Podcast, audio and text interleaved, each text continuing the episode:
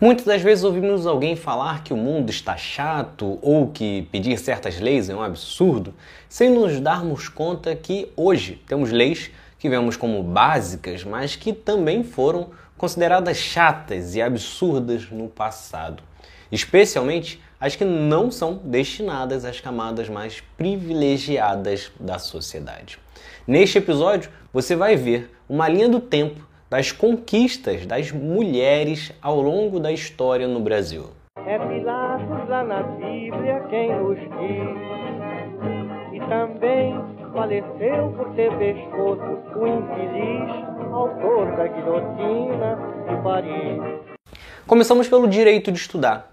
Somente em 1827 as mulheres foram autorizadas a estudar no Brasil, quase 300 anos depois de ter sido fundada a primeira escola aqui no país. A lei de 1827 também previa que as escolas femininas oferecessem aulas de prendas domésticas, como corte, costura e bordado, o que demonstra como o direito à educação básica na época ainda estava bem longe de ser libertadora para as mulheres.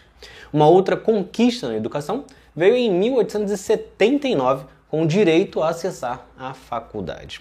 Décadas depois, em 1932, conquistaram o direito de votar e serem votadas. Só que somente dois anos depois, o voto feminino foi regulamentado para mulheres de todas as rendas e estado civil. 30 anos depois, em 1962, algo que é muito pouco falado, o Estatuto da Mulher Casada. Até esta lei, todas as mulheres casadas precisavam da autorização do marido para trabalhar. Até esta data, as mulheres também precisavam desta autorização para abrir uma conta no banco, ter um estabelecimento comercial e até mesmo viajar. Estamos falando de algo de 60 anos atrás apenas. Em 1974, as mulheres também conquistaram o direito ao crédito. Sim, até pouco menos de 50 anos atrás, mulheres solteiras ou divorciadas eram obrigadas a levar um homem para assinar o contrato caso precisassem de cartão de crédito ou de um empréstimo. Pouco tempo depois, foi aprovada a Lei do Divórcio, em 1977. Em 1979, conquistaram o direito à prática do futebol, que havia sido proibido por pressão da sociedade e atendida por Vargas. No ano seguinte, as Forças Armadas passaram a aceitar as mulheres. Porém, isso foi ocorrendo aos poucos, com o Exército, por exemplo, só aceitando em 1992. Pouco antes disso, em 1988, tivemos a primeira Constituição que estabelecia que mulheres eram iguais aos homens. Mas não para por aí. Tem ainda absurdos que só foram mudar muito recentemente. Foi somente em 2002, por exemplo, que a falta da virgindade da mulher deixou de ser um motivo para anular o casamento.